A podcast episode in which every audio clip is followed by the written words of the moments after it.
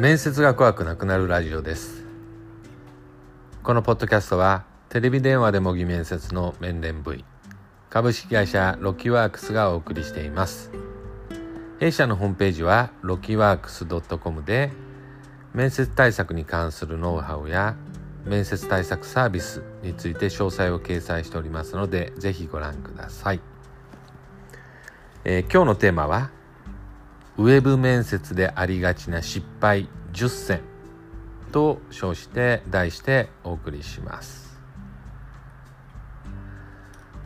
まあ現在 Zoom などを使ったウェブ面接まあオンライン面接とも言いますけれどもというのは、まあ、新型コロナウイルスの感染拡大の影響ですっかり定着した感じがあります。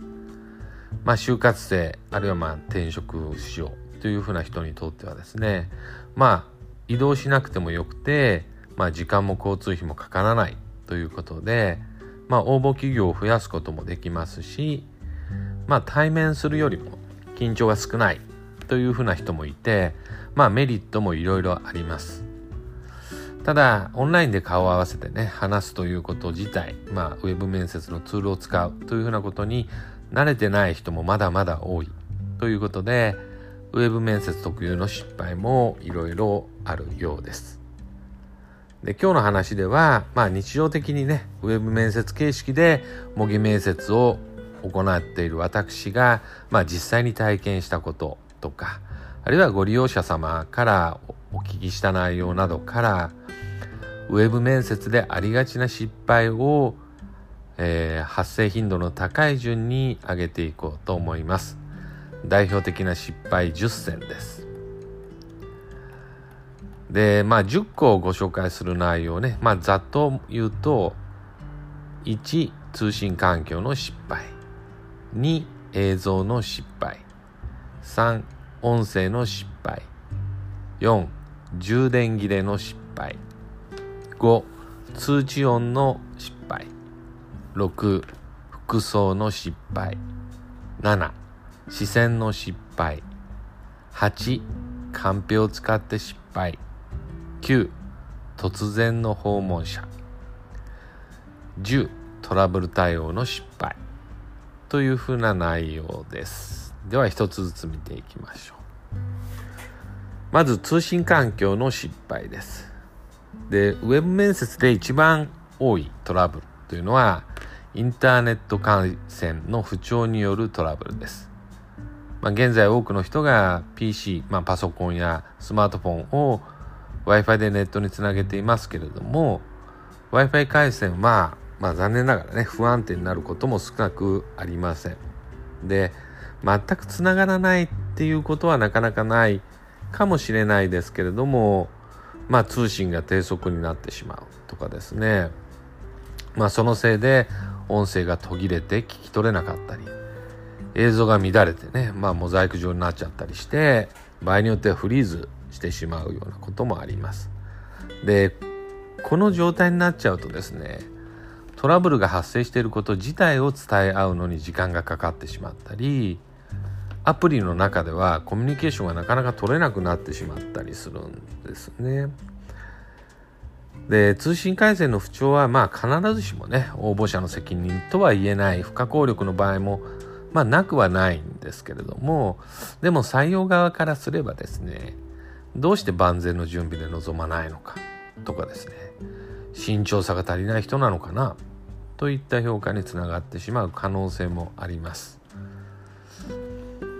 でまあ w i f i でつないでる時にああもうダメだというふうになったらまあ 4G のね回線に切り替えるというふうな手もあります。ただまあパケットはねえー、無限という人はあまりいなくて制限があるので例えば月末などでねパケットを使い切ってしまっているというふうな場合あるいはもうちょっとで制限に達するみたいな場合はですね面接中に低速接続。しかもまあ半端じゃない低速ですよね。パケットが終わってしまうと。まあそういうふうになると全くうまくアプリが使えないっていうふうなこともあります。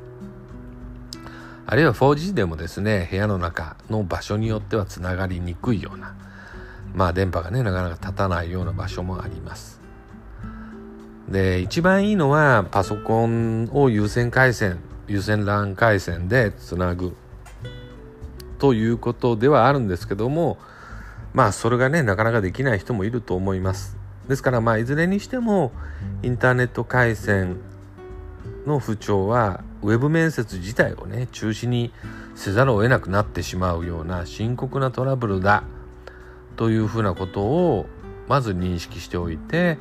まあ事前に Wi-Fi がしっかりつながる場所とか 4G 通信が良好な場所など室内の状況を把握しておくこと。あるいはまパケットに問題がないかとかですね 4G 使う予定であればですよ。まあそういったことを考えて整えておくということが大事ですね。次の失敗例です。映像の失敗ですね。で映像の失敗というものの中にはまあ大きく分けて2つあります。1つは機器の機器まあパソコンとかねスマートフォンとかの映像機能自体のトラブルというのとまあ映り込む自分の姿とか室内の状況に関するトラブルの2つがあります。でまず機器のトラブルなんですけれども機器の映像機能のトラブルっていうのは単純に映像が来てないですよというふうに言われるパターンですね。で多くは単にアプリ上の映像ボタン普通はねあのビデオカメラのアイコンのようなものが画面上にまああのクリックしたりタッチすると出てくるんですけどもそのマークがまあミュートっていうかその接続しない形で、まあ、車線が入ってる状態になってる。要するに押し忘れてるとかですね。あるいは誤ってオフにしてしまう。というふうなパターンですね。これはまあすぐに解決します。でそれに気づけばいいわけですね。でもう一つ多いのが、まあ、スマホや PC のカメラの設定でアプリのカメラへのアクセスが許可しないになっている場合ですね。でまあ一応ですねプライバシーの問題としてパソコンとかスマートフォンっていうのは各アプリが、えー、カメラにアクセスできるのかっていうことをコントロールできるようになってます。でこの設定がね許可しないになってるとカメラがそのアプリから使えないわけですけどもこれもね設定で治るのでそんなに深刻だとは言えないと思います。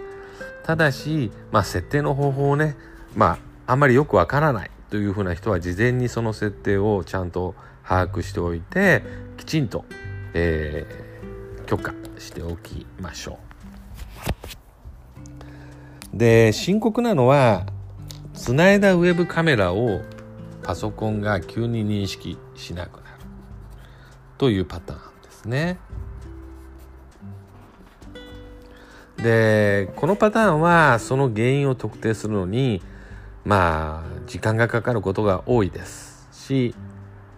まあ原因が分かってもですね一般の人だとなかなか対処しきれないような場合もあります。でウェブカメラの多くはまあ普通は USB 接続になってるのでまあこの状態に陥ったらまずは USB ポートからウェブカメラを引き抜く一回抜くと。でその上でもう一度接続して認識させるというのがまず最初にやることだと思いますけどもまあそれで解決しないような場合はですね簡単に復旧できないこともあります。でこういう状態に陥った時にまあ稀にあるのはウェブカメラの、えー、線がですね断線してるっていうふうなことなんですね。でウェブカメラは商品によってはですね断線しやすいものも多いので、まあ、注意が必要なんですけれども一番いいのはまあ早い時間からウェブカメラが機能している状態にして待機しておくでそのカメラ接続したらですねあんまりごちゃごちゃ触らないでこう特につながってる線の部分をでの根元の部分とかをですねあんまりこねくりすると断線してしまいがちなので、えー、きちんとつないだらそのままそっとしておくっていうのも大事かもしれませんね。で映像のトラブルとして、まあ、映り込む映像のトラブルっていうのもあります。でまあ実際にはね、まあ、ウェブ面接用のアプリを一回も使用することなく本番を迎えちゃうようなつわものっていうのはなかなかいないとは思うんですけどもでもなんとなく自分がどう見えてるかということに無頓着な人が時々います例えばスマートフォンやノートパソコンなんかを使ってるような場合に自分の顔を見上げるような位置にカメラがあるような人もいます。まあ、机の上にねこう斜めにスマートフォン立てかけてたりノートパソコンのが、えー、そのディスプレイをねこう斜めに開いていて、えー、それをその見下ろしてやってるっていうようなことになるとですね相手からはこっちをね見下ろしてる人っていうふうに見えますあるいは鼻の穴ばっかりね目立ってしまったりっていうようなこともあります。でまたよくあるのがカメラが近すぎて画面いっぱいに顔が溢れんばかりになってるような人もいます。でやっぱり適切な距離とか角度を考えてセッティングをしておくっていうのが大事ですね。でまあそれとともに映像の明るさ特に映る顔の明るさにも注意が必要ですで光源の位置光のねがどこから出てるかっていうふうなこととあとまあ後ろの方に窓があってねその室外の明るさと室内の明るさのギャップみたいなことによって顔が真っ黒になってしまうっていうふうなこともあるんですね。でそうすると表情の変化がほとんど見えないっていうふうなこともありえます。で実際にあります。まあこういったことも注意しておく必要がありますね。でさらに室内で映り込むものについても注意が必要ですね。例えばコアな趣味のグッズがね、えー、映り込んでるというふうなことになればですねまあちょっと印象を左右すると思います。まあ洗濯物の下着が映り込んでいたりとかですね片付けてない洗い物が映るとか、まあ、そういうことも、まあ、なくはないで。こういったものがあんまり映っちゃうのは印象が良いものではありません。もちろんね趣味のグッズなのののことをねまあ本当は突っ込んでほしいとそこから話を広げていきたいとか思ってるのであれば作戦としてはありかもしれませんけれどもなかなかそういう有効なものはないと思うのでまあすっきりとした背景になるように留意しておくというのが大事だと思います次です次は音声の失敗ですでこれも映像と同じように機器のトラブルと無用な音声が入ってしまうというトラブルがありますで機器のトラブルはですね、まあ、音声の失敗っていうのだと、こちらの音声が相手に届かない。あるいは相手の音声がこちらに届かない。届いているが音量がすごく小さくて、何言ってるかわからない。みたいなことがあります。で、こちらもですね、まずはアプリで、えー、マイクがミュートになっているという単純なミスがないかをチェックしましょう。で、あるいはさっきも映像のところで言ったように、アプリからのマイクへのアクセスを許可しないにしている可能性もありますのでチェックしましょう。で、パソコンなんかだと音量コントロールの設定に問題があるような場合もあるんですね。で、音量ミキサーとかデバイスの設定などをしなければならない場合はちょっと面倒です。で、マイク付きイヤホンを使う人も多いと思うんですけども、イヤホンやマイクのボリュームの設定がおかしくなっていることもあります。まあですからこういったこともですねやっぱり事前にテストしてきちんと機能している状態で待機しておくことが大事ですね。で音声の失敗としてもう一つは入り込む音のトラブルというのがあります。でこれはまあ多く起こるのは他の家族にねしっかりと状況を伝えてなかったがために家族の出す生活音とか会話の声などが入ってしまう。あるいはこっちに呼びかけられてしまう。みたいなパターンですね。で、こういったこともあまり好ましくはないので、事前に家族に面接のスケジュールを伝えて、その間は静かにしておいてねっていうふうにお願いするようにちゃんとしましょう。次の失敗は充電切れの失敗です。で例えばスマートフォンやノートパソコンで面接中に充電切れを起こしてしまうと大変です。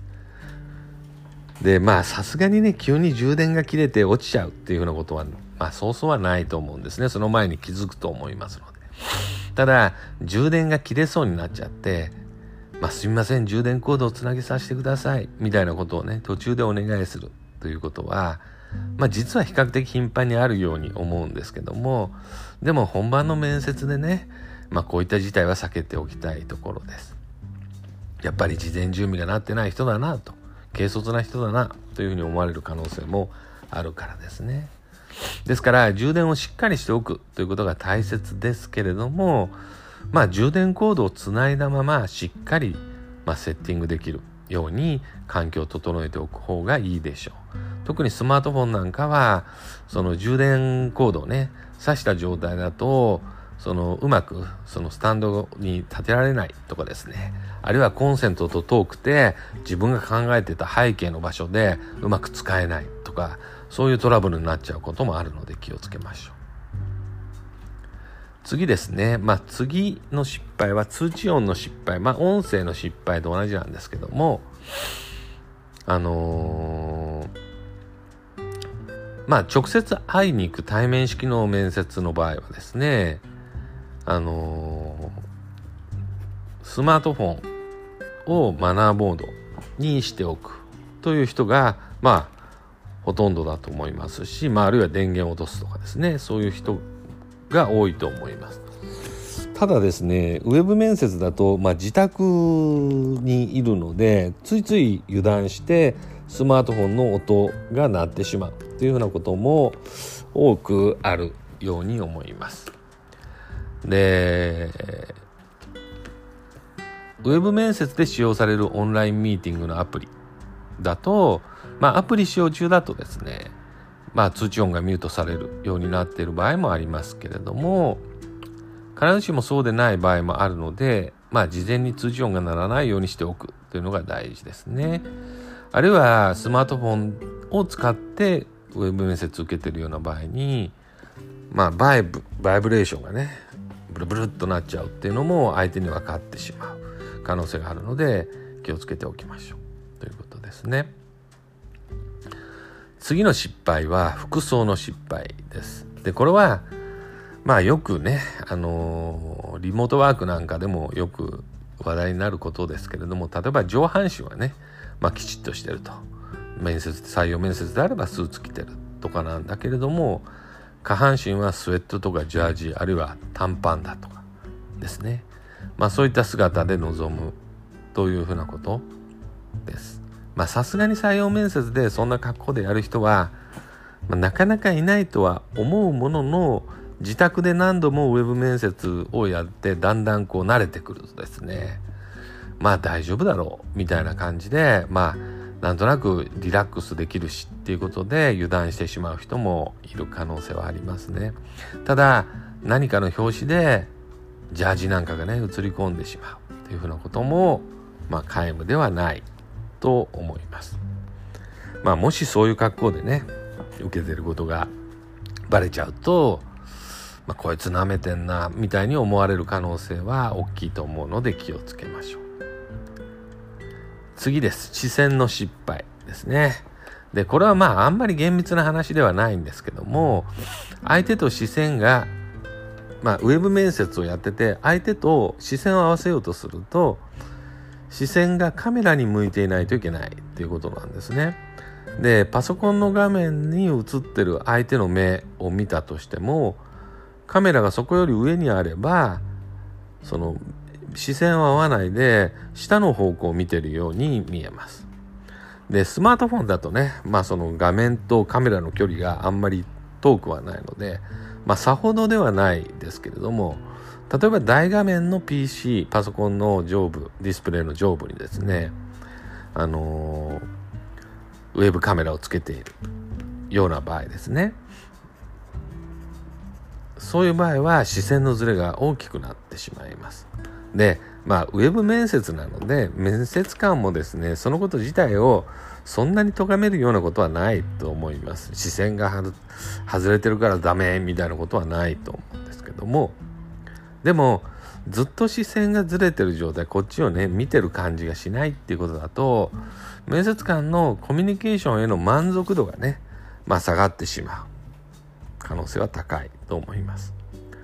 ですから、まあ、時々でもいいので、カメラの位置に視線を向けるということを意識した方がいいと思います。で、パソコンなどだと、まあ、ウェブカメラウェブカメラだとまあねそのそれ自体が目立つのでいいんですけども例えばノートパソコンなどの場合ももうカメラレンズの位置にねちょっと印をつける付箋を貼っておくとかねそういうふうなことでそこに目が行くようにしておくっていうのは一つの方法だと思います次の失敗です。カンペを使って失敗ですね。ウェブ面接だとカンニングペーパーを使えるんじゃないかなと思う人は一定数いると思います。で実際には私あの過去にウェブ面接でカンペを使うことはできるのかっていう、えー、ブログ記事もアップしてるんですけれどもこの記事へのアクセスもかなりあります。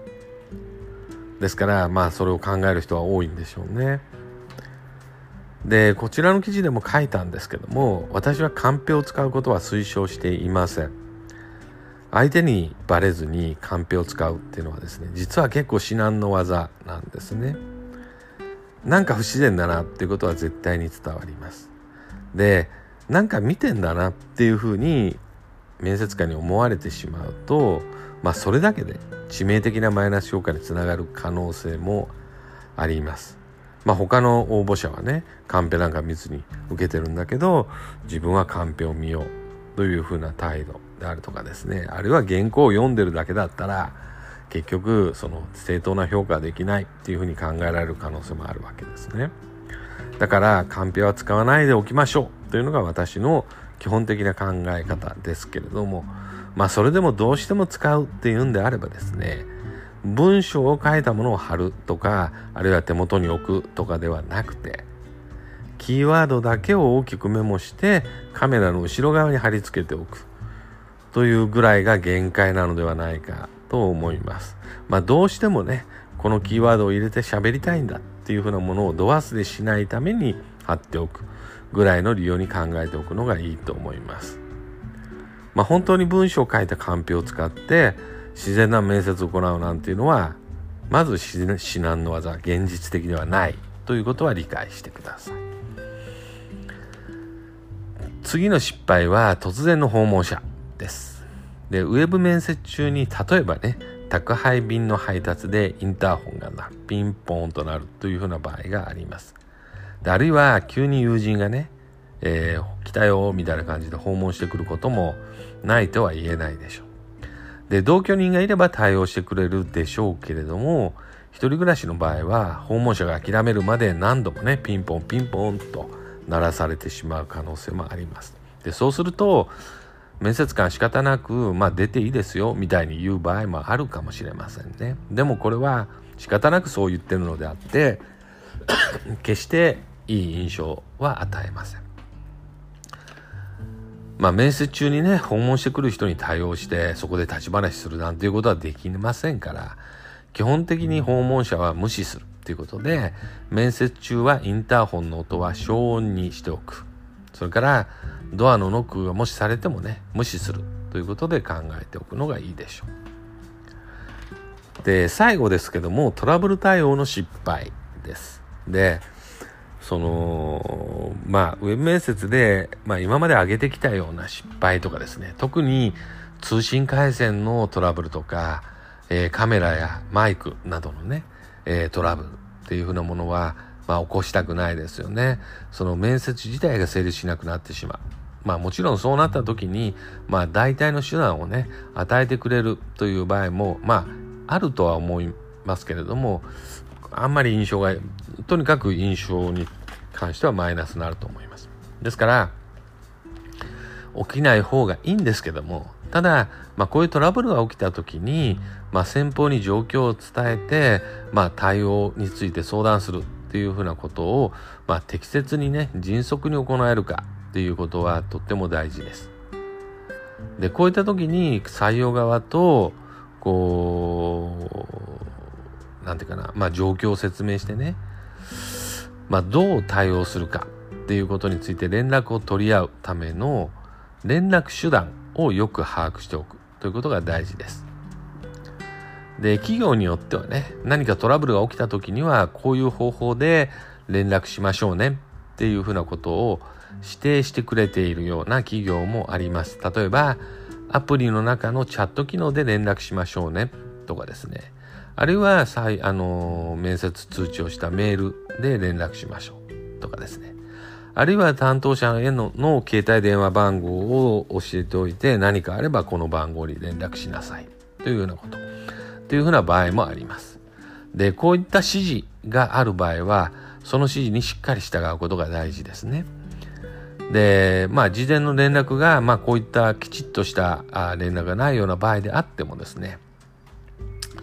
まあエントリーして面接の連絡来るまでに使ったツール。まあほとんどの場合メールだと思いますけどもそういうものを使って連絡をすることになると思います。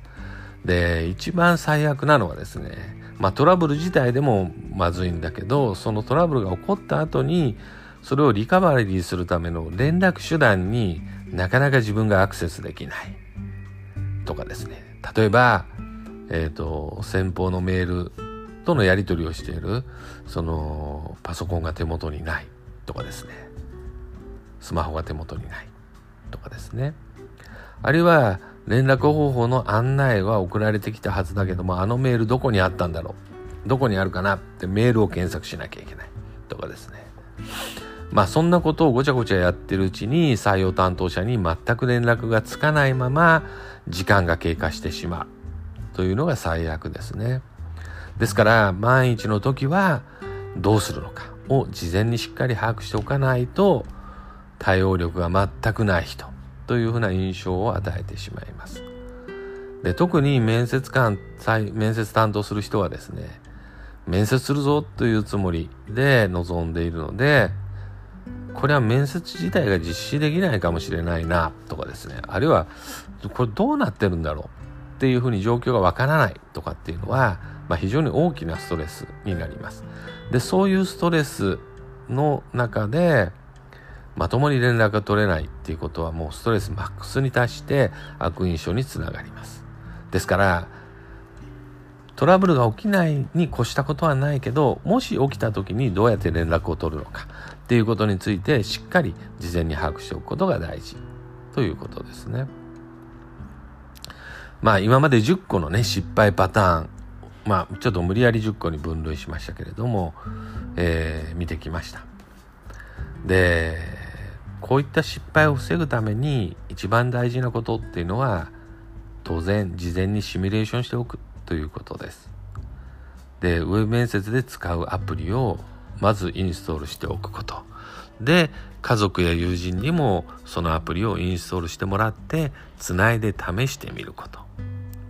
きちんとカメラやマイクは機能するか。映像の角度や照明背景は大丈夫か。相手に聞こえる音量は大丈夫か。こちらもきちんと聞こえるのか。通信回線は良好なのか。など一通りのことをチェックしておくことが大事です。で、ウェブ面接本番の日には、早めの時間に機器を起動してネット回線につなぎ、カメラやマイクが正しく機能することを確かめて、そのまま待機しておくようにしましょう。で、いろいろ失敗を見てきたんですけども、この今録音してる最中にね、今バックで、えー、町内放送が大きな音で流れてます。で、まあこういったことはね、やっぱり想定しないことが起きてしまうわけですね。今ちょっとどんな風に録音されてるのか心配なんですけれども、まあその、でもね、まあいろいろ失敗を見てきましたけども、きちんと準備をしておけば不安になることはありません。ウェブ面接は応募者にとってもメリットの多いものですので、あんまり恐れずね、事前の準備を怠らず前向きに取り組んでください。今日のお話は以上です。今日もお聴きいただきありがとうございました。